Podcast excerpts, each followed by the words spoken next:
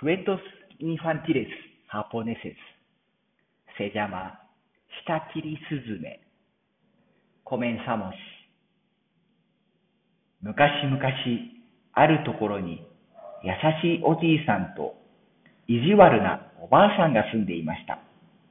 おじいさんはスズメが大好きで、我が子のように可愛がっていましたが、一方でおばあさんはスズメが大嫌いでした。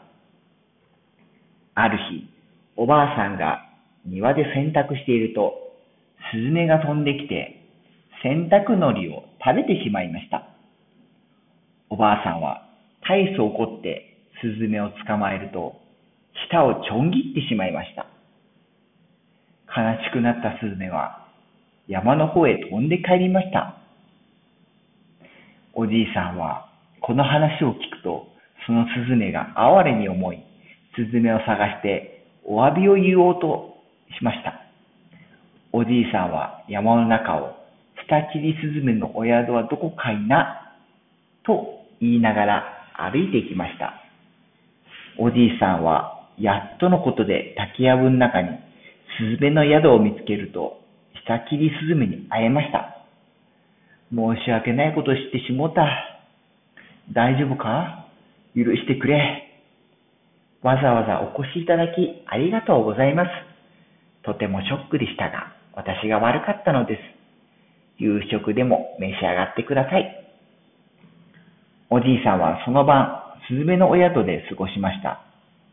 次の朝、おじいさんが家に帰るとき、スズメがこう言いました。これは私たちのお土産です。大きな箱と小さな箱がありますが、どちらがいいですか？どちらも結構じゃ。どうしてもというのなら小さい方でよかろう。おじいさんは背中にお土産を背負って家に帰り、早速中を開けてみると、大判小判、着物、いろいろなものが入っていました。おばあさんはおじいさんに言いました。どうして大きなもの持ってこなかったの？私が行って持ってくる。おばあさんは、下切りスズメのお宿はどこだ？と言いながら、竹林の中へ入っていきました。おばあさんは下切りスズメに会いました。どうしてここに来たのですか？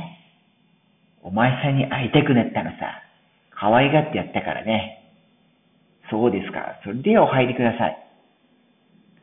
すぐにお土産の用意を、もちろん大きな箱で。おばあさんはやっとのことで背中に大きな箱を背負ってスズメの宿を去りました。おばあさんは帰り道、墓の中身を見たくて見たくて仕方がありません。道で箱を下ろすと、蓋を開けて中を見ました。なんと、蛇やお化けやムカデや恐ろしいものが次から次へと出てくるのでありませんか。おばあさんは腰を反らして気を失ってしまいました。おしまい。